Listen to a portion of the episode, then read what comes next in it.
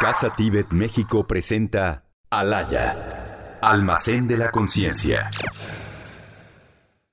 ¿Qué tal? Muy buenas tardes, ¿cómo están? De nuevo, les agradecemos su asistencia y el que estén siguiendo esta transmisión, un podcast nuevo de Alaya, Almacén de la Conciencia. En, en este caso, estaremos hablando hoy sobre la generosidad, sobre el dar en nuestra vida cotidiana, cómo aplicarla y nuestra vida espiritual en general. Y para ello, pues como siempre, agradecemos la presencia y la enorme sabiduría y cariño de nuestro querido Lamatoni. Muchas gracias de nuevo, Lamatoni. Al contrario, Alan, y a nuestro querido auditorio, nos da muchísimo gusto tener la oportunidad de reunirnos a través de este medio durante este periodo complejo de cuarentena, de pandemia, en la que, bueno, la posibilidad de hacerlo de forma presencial se ha dificultado, pero al mismo tiempo se nos abren estas ventanas de oportunidad en las que podemos llegar a tantos y tantos amigos a través de la maravillosa tecnología del Internet. Sí, así es como todo, querido Lamatón, y como hace ratito estábamos platicando, eh, eh, estas situaciones, estas circunstancias nos permiten darle a veces la vuelta, tratar de encontrarle la mejor solución posible, eh, dadas las condiciones tan especiales y tan limitantes que tenemos. Pero por el otro lado, tenemos la oportunidad de llegar a muchas personas. Gracias, de verdad, y esto justo nos lleva al tema que vamos a estar abordando hoy, que nos va a estar compartiendo, que es el dar, la generosidad, un aspecto pues fundamental, yo diría que es la base en el caso de lo que se le llama las seis perfecciones y en general en el caso de la enseñanza del Buda a las personas eh, laicas, a las personas que no eran monásticas. Esta es una de las primeras enseñanzas que compartía eh, el Buda Shakyamuni a las personas. Entonces, ¿quieres mm, platicar un poquito, definir cómo se entiende el dar o la generosidad en el, Buda Dharma, en el budismo. Bueno, Alan, como punto de partida es esencial tener en cuenta que la generosidad representa una cualidad dentro de una colección de iniciativas que caracterizan a la forma de vida del héroe espiritual o del bodhisattva. Recordarán que en el contexto del budismo, el Buda Dharma, al bodhisattva se le considera o se le concibe como el individuo, puede ser hombre o mujer, dado el hecho de que trátase de un estado de desarrollo evolutivo y no tiene una afiliación de género, evidentemente, en el que o en la que han nacido la mentalidad excepcional de vocación y de proyección altruista que llamamos bodhicitta. Esto es, en esencia, un bodhisattva, ¿sí? Una persona que se compromete que se vincula al sendero evolutivo que conduce al despertar, movido por el deseo de poder beneficiar y auxiliar no solo a sí mismo, aliviar su sufrimiento, dolor insatisfacción, los conflictos por los que naturalmente transita en la vida cotidiana, sino también hacer lo mismo para los que le rodean. Y es en ese contexto que se presenta un código de vida y actividad que es descrito como el de las actividades o actitudes de largo alcance, las perfecciones, entre las que encontramos como una primaria la del dar o la generosidad. Ahora, la generosidad representa la causa kármica para poder obtener abundancia y riqueza. Después, si nosotros deseamos tener una vida sin dificultades económicas y materiales en términos generales, la causa primaria que la propicia es la perfección de lo que se llama dana paramita. Dana, dar, ¿verdad? Paramita quiere decir de largo alcance, la perfección de la generosidad, el dar. Eh, se refiere en el contexto del Buda Dharma más, querido Alan, a un estado de conciencia que una acción objetiva en términos generales. La motivación debe de ser expresar precisamente una actitud compasiva, no autocentrada, y una que no está atada al obtener algún tipo de eh, remuneración o algún tipo de eh, pues eh, beneficio, recompensa particular, ¿no? Específicamente una ligada a las ocho condiciones mundanas como pueden ser las de la ganancia, la alabanza o el placer en términos generales.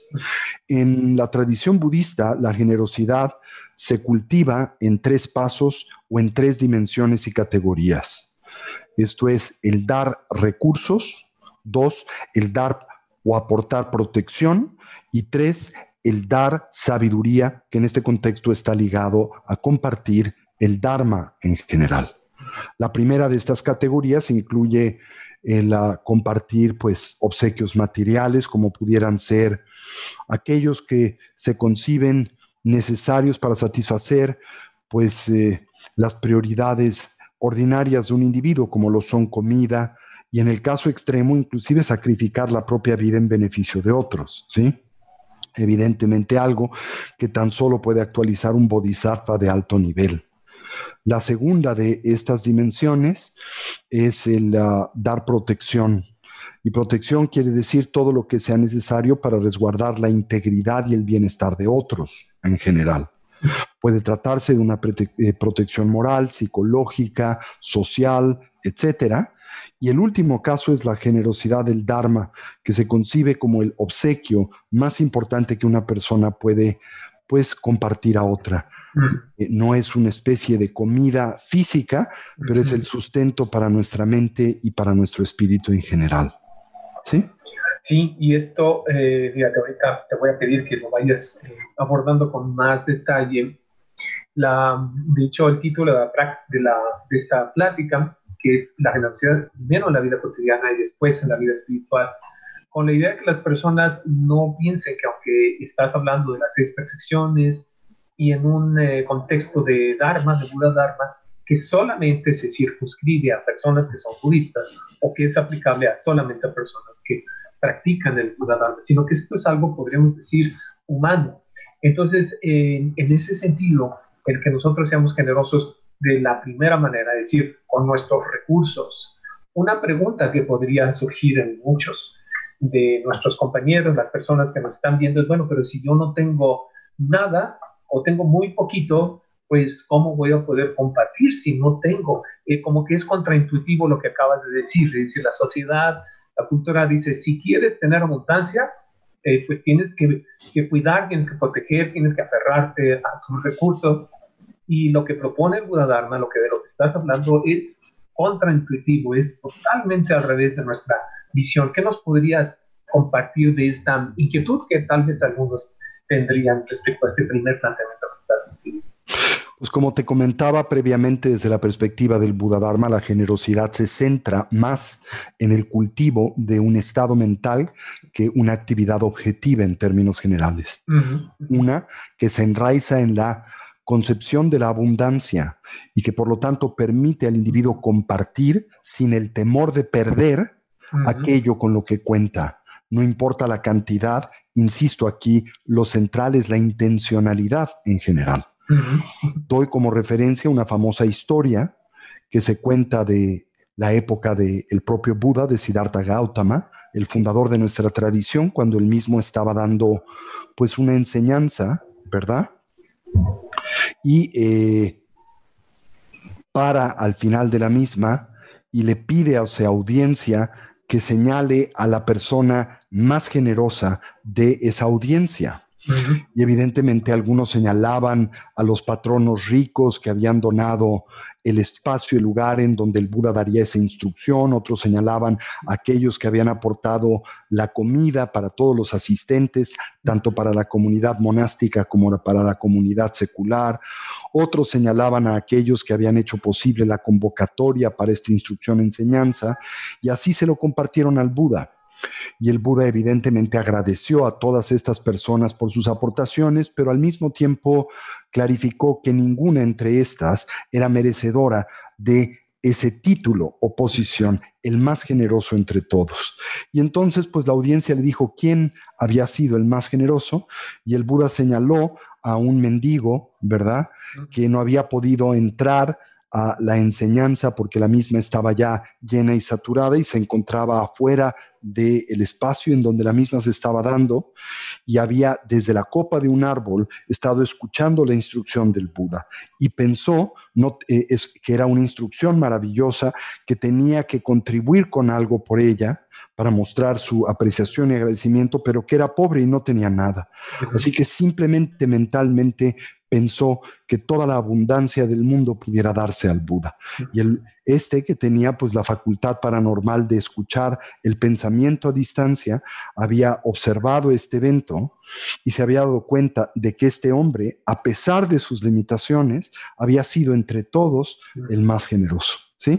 Así que por eso insisto que cuando hablamos acerca de la primera dimensión de la generosidad, el aportar eh, aquello que otros requieren, bienes materiales, etcétera, nos referimos más a un estado mental de dar, de no. Eh, eh, digamos, avaricia, ¿verdad? Más que a la acción física del dar en sí mismo. Sí. Independientemente de cuántos ceros haya en tu cuenta y cuánto puedas dar tu cheque, es, una actitud, por eso de hecho, como lo dijiste al principio, es una actitud de la Una actitud.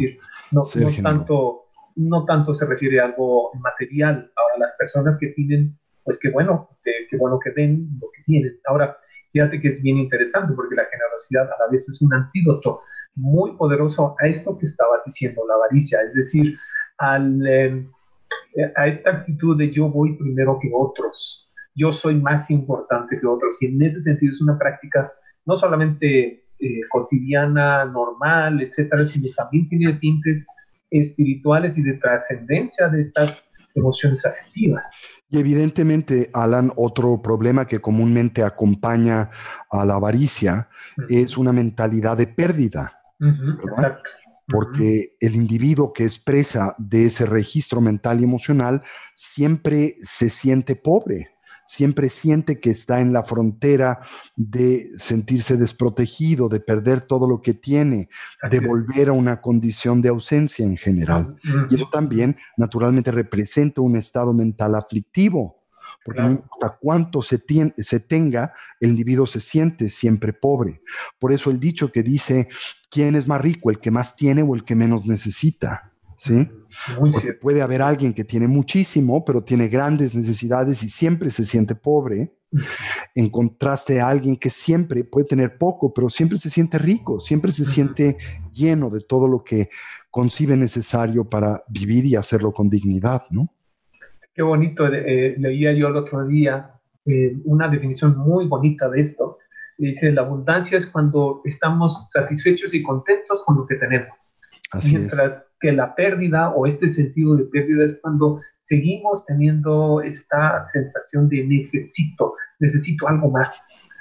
¿Y qué, diferencia, no? Así es, y un ejemplo muy claro que tenemos en el mundo contemporáneo, sin desear necesariamente eh, pues señalar a alguien, eh, es el presidente de los Estados Unidos, el presidente Trump, que es un hombre inmensamente rico, ¿verdad? Un billonario, con enormes lujosas propiedades distribuidas a lo largo y ancho del mundo, y sin embargo alguien que está siempre movido por una mentalidad de pobreza y que se siente al borde de, eh, pues, ¿qué te gusta? La, eh, la, la, dimensión de no verse protegido, la dimensión de perderlo todo, toda su vida. Eso es un, ejemplo muy claro de alguien que puede ser rico, pero al mismo tiempo está dominado por una actitud de pobreza. De, carencia. de carencia.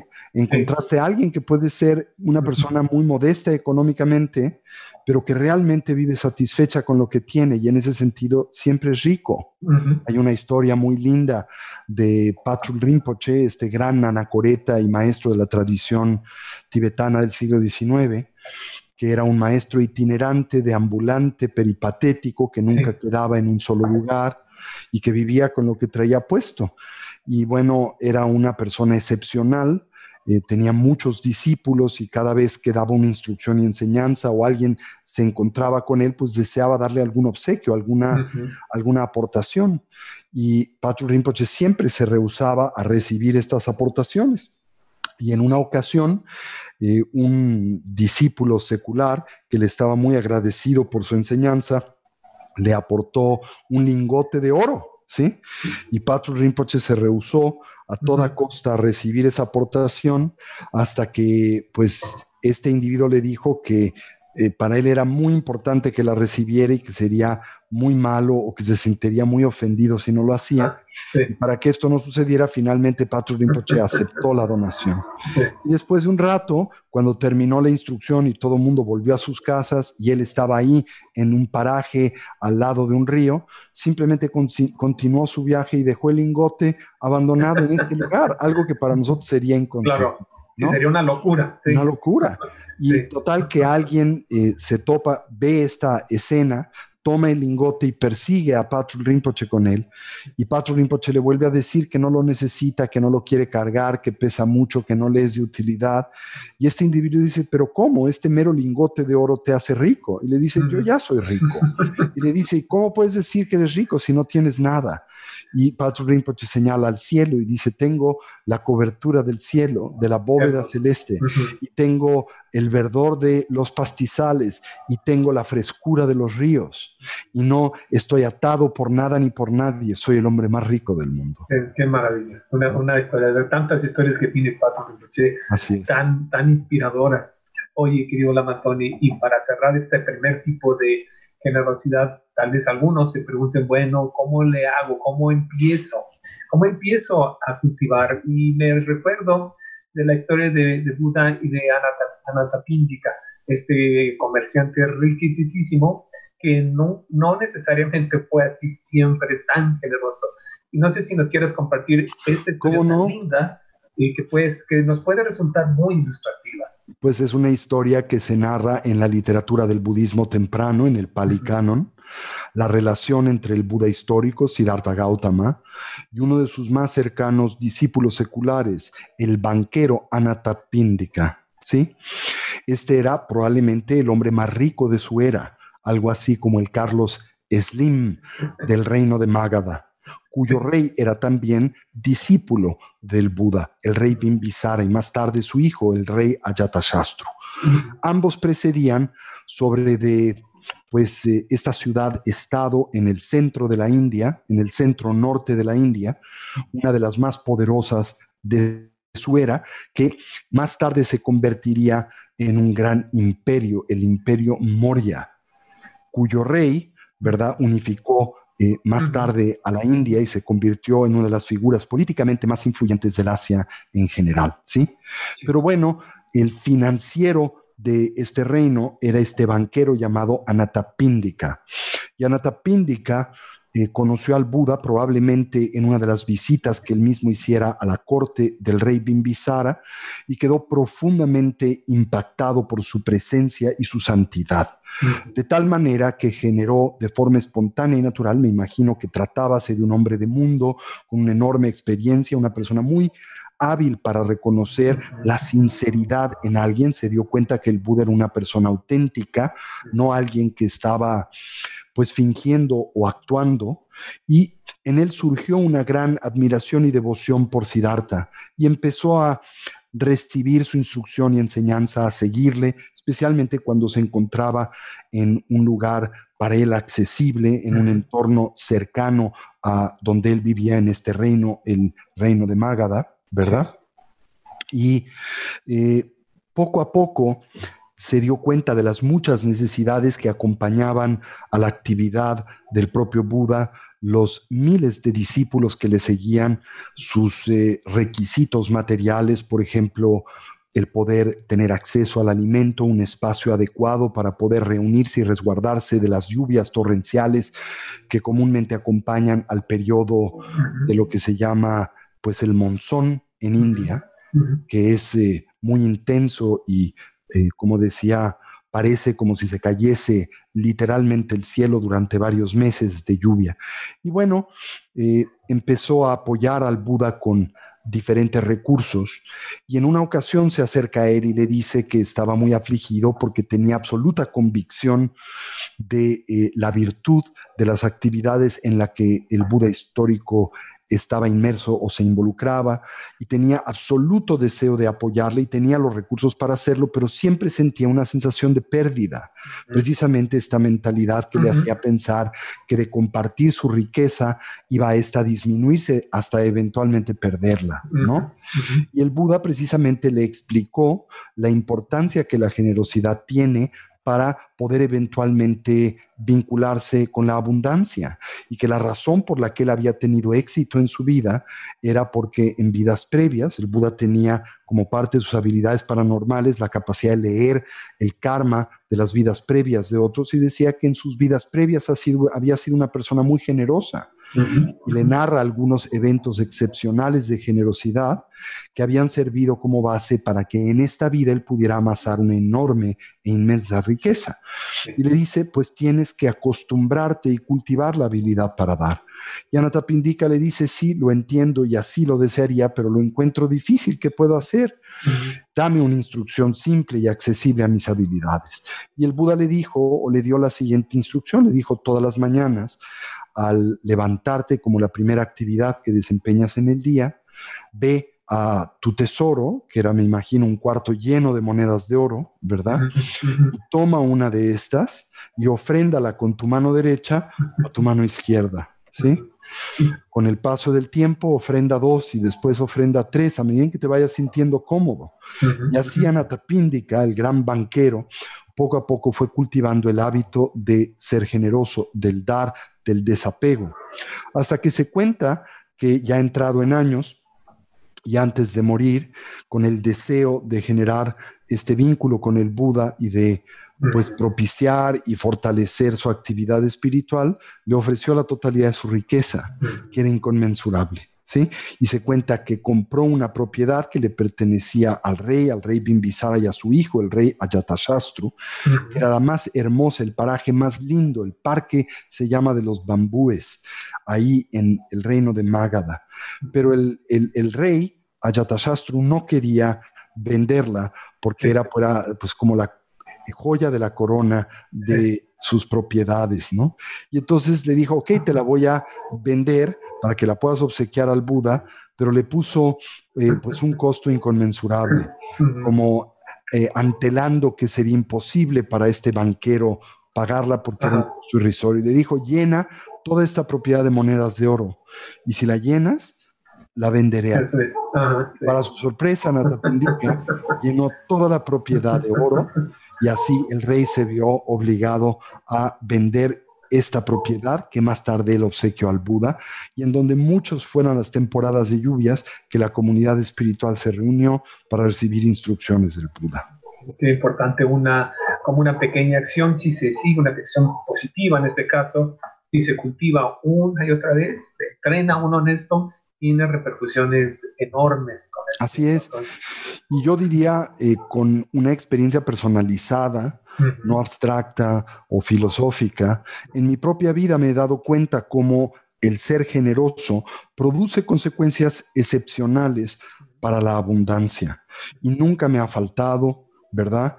Eh, siempre que tengo algún proyecto espiritual, por ambicioso que sea, de la nada surgen los recursos que se requieren para poderlo llevar a cabo. Y esto es consecuencia de haber practicado estos diferentes tipos de generosidad en mi vida, la material, la de la protección y en especial la superior, que es la de ofrendar el Dharma.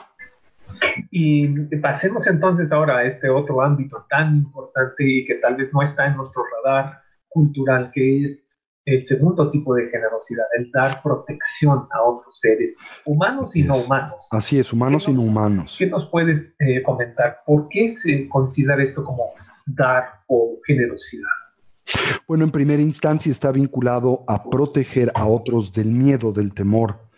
Puede expresarse a través de remover, por ejemplo, no sé, eh, a un insecto de una situación precaria, en donde su vida se encuentre en peligro, quizá el sacarlo de un cuerpo de agua, de una alberca, para que no se ahogue, para que no sufra, el proteger a un animalito cuando él mismo expresa de la violencia o tiene hambre o de alguna enfermedad, y el hacer lo mismo más tarde por los propios seres humanos, ¿no? El ofrecer la protección de todo aquello que altera su estado mental y emocional, que le genera o les genera ansiedad y por ende también dolor y sufrimiento, ¿verdad? Esto es el objetivo de esta segunda dimensión de la perfección de la generosidad. Y un bodhisattva, el héroe espiritual, no solamente pretende ayudar a los seres a pues disminuir o a eliminar estas circunstancias inmediatas de conflicto, pero también el proteger a la mente ¿De qué? De crear las condiciones que más tarde producen mayor dolor o insatisfacción, lo cual hacemos a través de cultivar el resto de las actividades liberadoras, como son, por ejemplo, la paciencia, como lo es eh, la concentración, la sabiduría, eh, la perseverancia y así subsecuentemente. Y creo que en este sentido que estás hablando de cómo se interrelacionan todas las diferentes actividades espirituales eh, cuando digo espiritual, no me refiero de nuevo únicamente al budismo, sino cualquier persona. Em, ¿Estarías de acuerdo en que llevar, por ejemplo, una vida ética, en llevar nuestros compromisos de no, de no dañar a otros en la medida en que lo podamos ver físicamente, y con nuestras palabras, y con nuestra mente, es un tipo de generosidad porque estás protegiendo a los demás?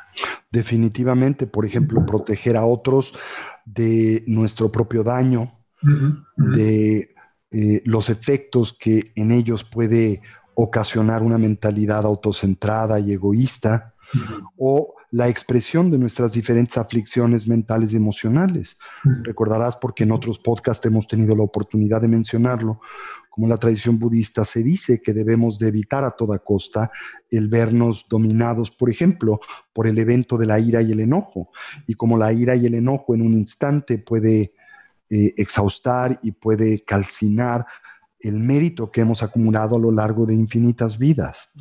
Doy siempre el ejemplo de un bosque de maderas eh, exóticas y duras que toma mucho tiempo en crecer y madurar, quizás cientos de años, y en un eh, pues, incendio furtivo puede calcinarse en cuestión de horas, sin quedar uno, uno solo de estos árboles que tomaron cientos de años en crecer en pie, ¿no? De la misma manera podemos nosotros haber acumulado por mucho, mucho tiempo el mérito de diferentes acciones positivas y en un instante de ira, en un momento de torpeza, en un insulto, en una palabra fuera de lugar, podemos exhaustar ese mérito.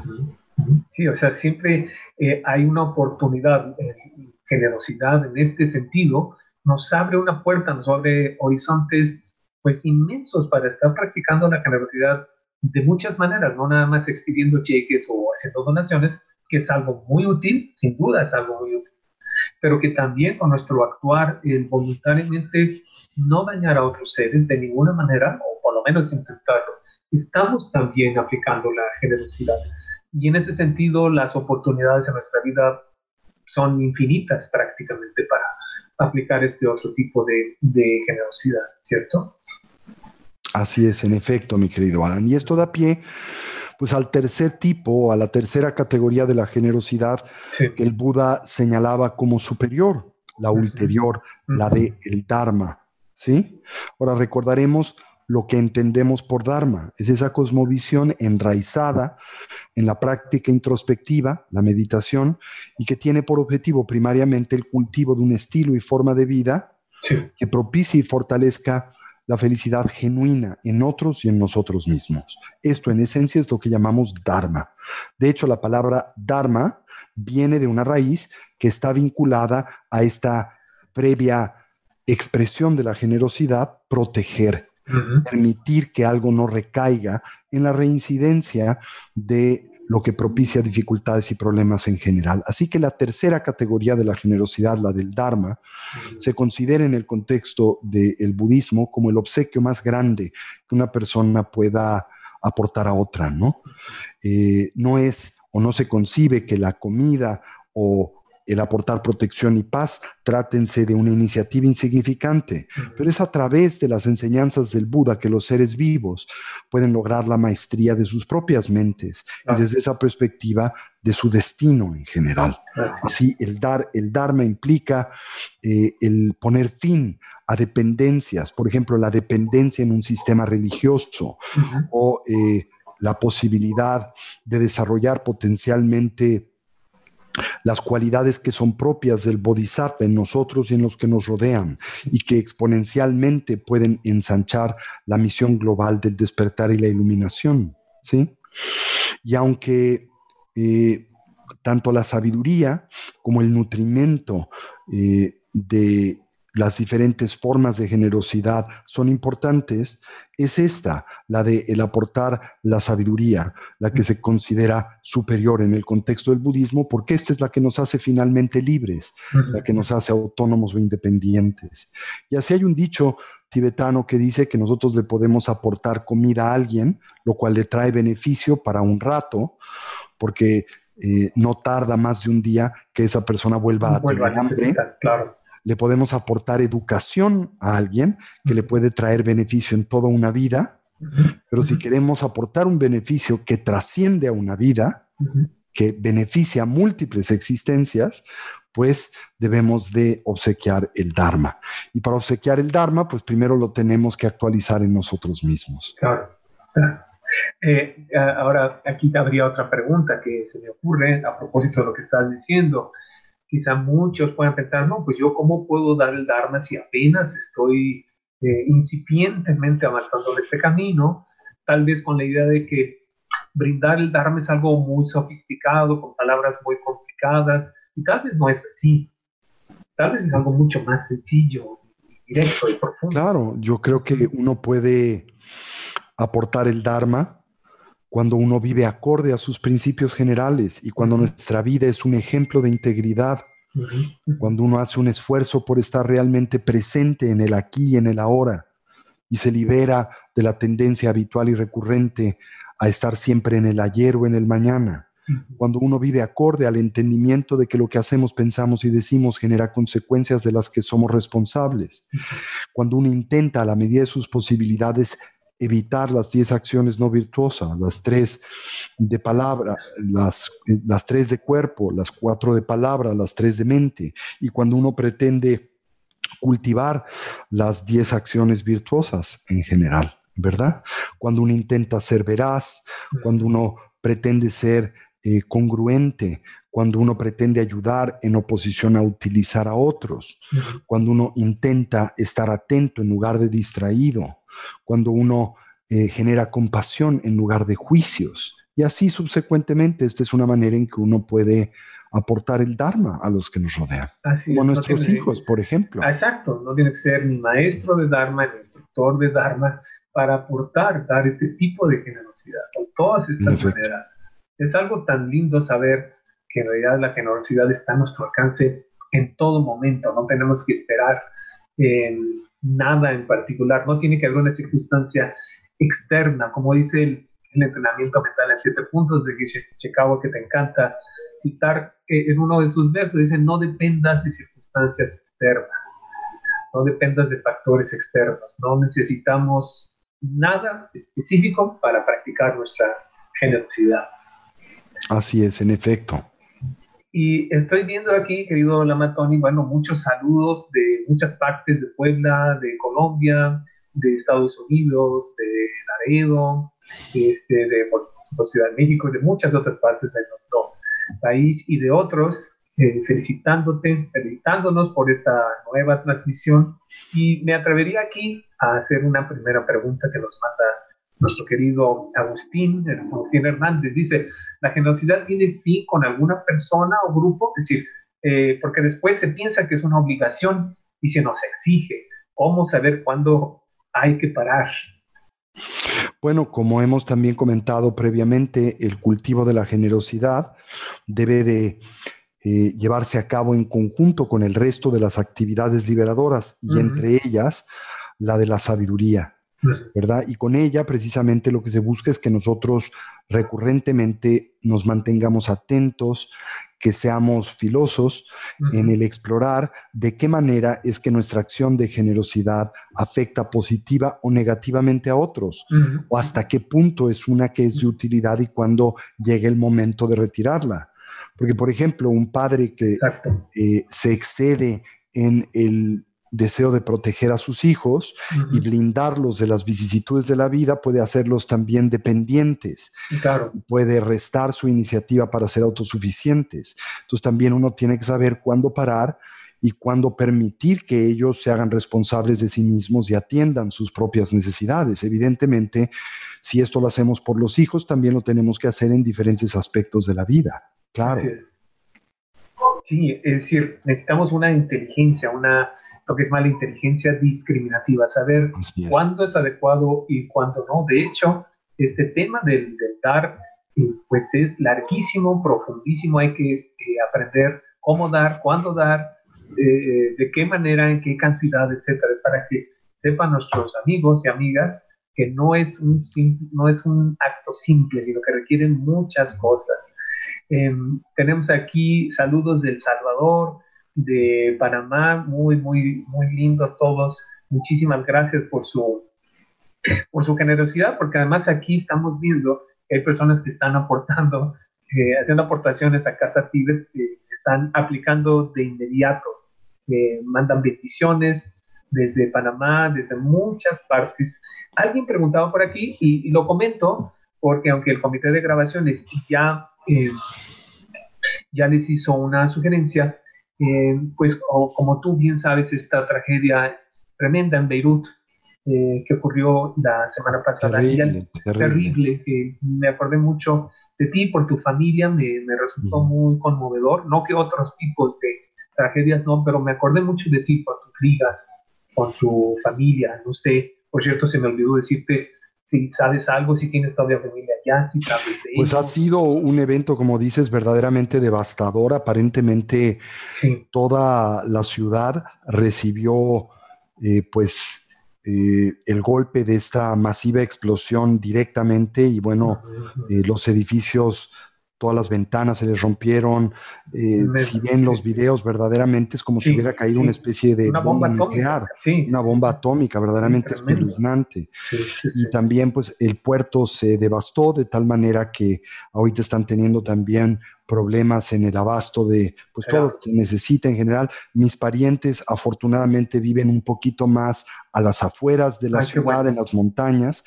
si bien escucharon la detonación y experimentaron el golpe de la misma, no al grado de los que estaban dentro de la ciudad. Pero yo estuve en Beirut el año pasado, eh, precisamente en el verano del año pasado, y me impactó enormemente porque muchos de los lugares donde estuve y estuve caminando y estuve con mis hijas, pues ahí fue esta tremenda devastación. O sea que si me hubiera tocado ahora, pues me, hubiera, me, hubiera, afectado terriblemente. Pero también estaba viendo algunos videos que me llamaron la atención desde la perspectiva del Dharma. Me enseñaba el día de hoy uno de estos videos, mi esposa, de una nana con dos pequeñitas que se suben a un elevador, ¿verdad? Y se ve en el video cómo se sube una de las chiquitas con su triciclo, con su hermanita, les cierran las puertas del elevador. Justo en ese momento, la cámara del edificio está tomando la escena, se da esta detonación, se destruye todo el departamento, arranca una de las puertas del elevador, pero no la puerta interna, se abre y la nana y las niñas están perfectamente a salvo. Y pensaba en esta idea central de la filosofía budista del karma, ¿verdad? Y como simple y sencillamente a esta familia, a estas niñas, no les tocaba. Y si se hubieran dilatado un minuto más en entrar en ese elevador, hubieran todos muerto. Sí, qué, qué impresionante. Pues no les tocaba y así es el karma. Cuando no te toca, pues no, te toca. y cuando te toca, aunque te quites, como se dice, ¿no? sí, entonces a la persona que hizo esta pregunta le sugirieron del comité de grabaciones que quiera hacer aportaciones para los damnificados, pues por ejemplo puede ser a través de la Cruz Roja. Seguramente hay otras. Eh, no lo sé. Pero, me parece que sería lo más pues lo más seguro, ¿no? Claro, eh, así es. Casa Tibet no tiene una iniciativa en este momento, está fuera de nuestro campo de posibilidades, ayudar a eh, pues los damnificados de Beirut, ¿verdad? Pero eh, los que deseen hacer aportaciones, pues para el programa de Casa Tibet sería en la cuenta de Casa Tibet eh, para las actividades que llevamos a cabo y para cualquier fin humanitario que lo hagan en la cuenta de Buen Corazón AC, especialmente para esta iniciativa. Estamos, eh, hemos recolectado un fondo importante para ofrecer despensas a, a comunidades pues eh, desprotegidas alrededor de nuestro centro de retiros en Avándaro, Valle de Bravo. Y yo creo que a mediados de septiembre estaremos haciendo la entrega de unas 500 de estas despensas a toda esta comunidad, así que los que deseen aportar algo para ello en la cuenta de Buen Corazón. Y para la actividad de Casa Tibet, pues directamente en la cuenta de Casa Tibet. Y yo aquí querría aprovechar simultáneamente no solo para agradecerle a todos el que nos acompañen, ¿verdad? El que estén con nosotros en nuestras actividades, programas, retiros, en estos podcasts que hacemos una vez por mes, sino suplicarles que mantengan ese vínculo, que no se alejen de nosotros durante este tiempo de pandemia y de, pues, eh, eh, cuarentena. ¿Okay? De nuevo, no, no, no dependamos de circunstancias externas. Así es como decía Checagua. Una vez más, una preguntita más. Dice, ¿cómo se puede ejercer la generosidad con una pareja con, lo que, con la que se ha decidido ya no estar con ella? ¿No es este simple acto de dejar una pareja un acto de falta de generosidad? Bueno, ser generoso no quiere decir que tienes que vincularte a una persona que te es tóxica toda tu vida, ¿no? sí. Pero sí quiere decir que cuando llegue el momento en el que tú entiendes y evalúas que la relación ya no es edificante, que sueltas a esa persona con tus mejores deseos, ¿no? Y no con ira, con enojo o con la intención de que le vaya mal. ¿Verdad? Exacto. Y si te es posible y está dentro del ámbito de tus posibilidades, pues auxilias a esa persona. Esto es especialmente importante en una sociedad como la nuestra, en donde que es patriarcal, en donde comúnmente, por ejemplo, la mujer todavía depende del hombre. Pues cuando la relación ya no trabaja o no funciona, lo que fuere, no dejar a la pareja desprotegida económicamente, ayudarla para que también pueda tener una vida de dignidad por supuesto, y, y, en la medida de lo posible, pues apoyarla también emocionalmente, claro, sin este vínculo que, estamos hablando. Eso ya es un acto de generosidad. Definitivamente, eso es proteger, es la generosidad de la protección, ¿no? Claro. Sí, sí, También es una forma de manifestar la generosidad del Dharma. Exacto, sí, las tres que están indisolublemente relacionadas. Eh, alguien aquí comenta, Nuri Ángel dice, me parece que la generosidad es una de las puertas a la felicidad. Se siente tan bien dar sin esperar nada a cambio. Definitivamente yo creo que una de las fuentes más poderosas de bienestar y de felicidad a la que nosotros podemos tener acceso en la vida es el dar. Por lo menos en mi caso, los momentos de mayor bienestar que en mi vida he tenido están vinculados a dar, no a recibir. Exacto. Y, fíjate que yo creo que a veces hago este, este ejercicio con los compañeros, compañeras. Recuerden un momento en su vida en donde dieron sin esperar nada a cambio, o por lo menos no de manera evidente. Y por el otro lado, recuerden cuando dieron con una expectativa de algún tipo de recompensa, de aceptación, aprobación, etcétera. Y casi siempre la sensación es eh, completamente diferente en el primer caso que en el segundo. Entonces tenemos ahí una, fuente, una, fuente infinita de felicidad, de bienestar a nuestro alcance de, nuevo. En efecto. Y yo creo que volviendo a eh, exaltar esta idea, no piensen por lo que concierne al cultivo de esta virtud y cualidad, la del dar, la del desapego, la generosidad, que uno tiene que empezar con el estatus de un bodhisattva, entregando y obsequiando a tus extremidades o a tu cuerpo.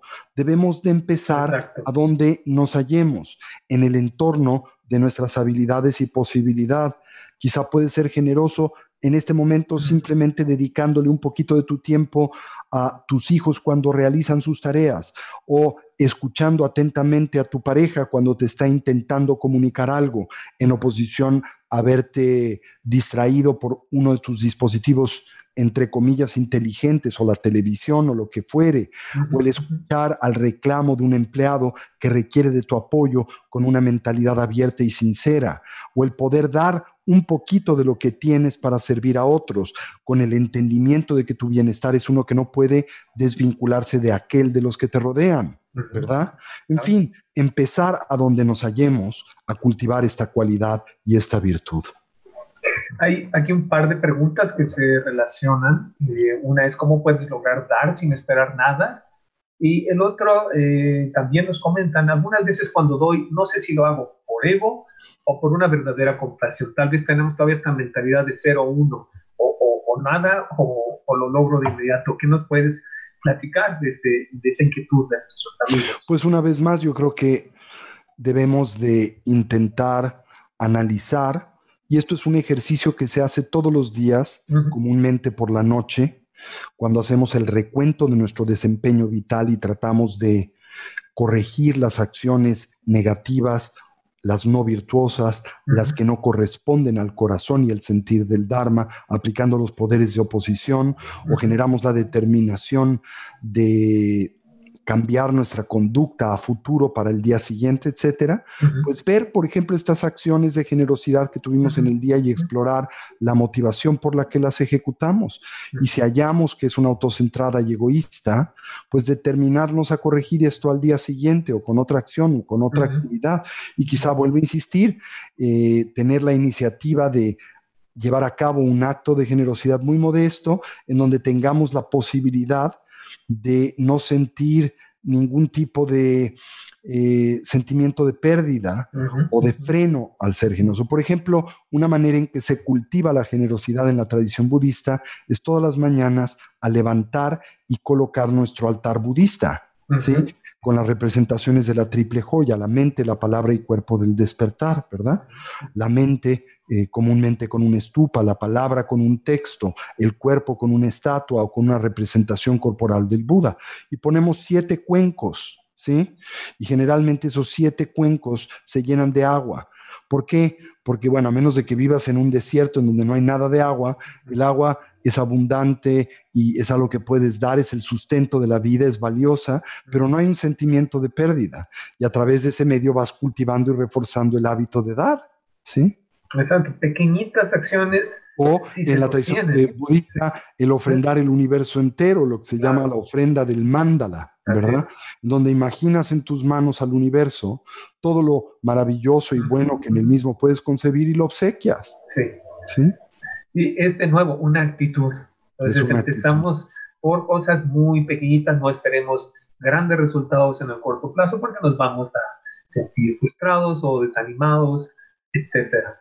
Eh, por cierto, hago una disculpa en cuanto al cambio del tema. Hubo ahí un malentendido, eh, porque algunas personas decían que no era otro el tema que íbamos a ver hoy. Bueno, este, espero que no les haya eh, resultado eh, confuso esto. Nos pedimos una disculpa por, este, por esta mala comunicación y bueno, no pasa nada. Creo que mándenos, por favor, mándenos temas que, de qué quieren que hablemos en los podcasts. Claro. De tal manera que nos animen a tocar diferentes temáticas que les son a ustedes de importancia y de relevancia.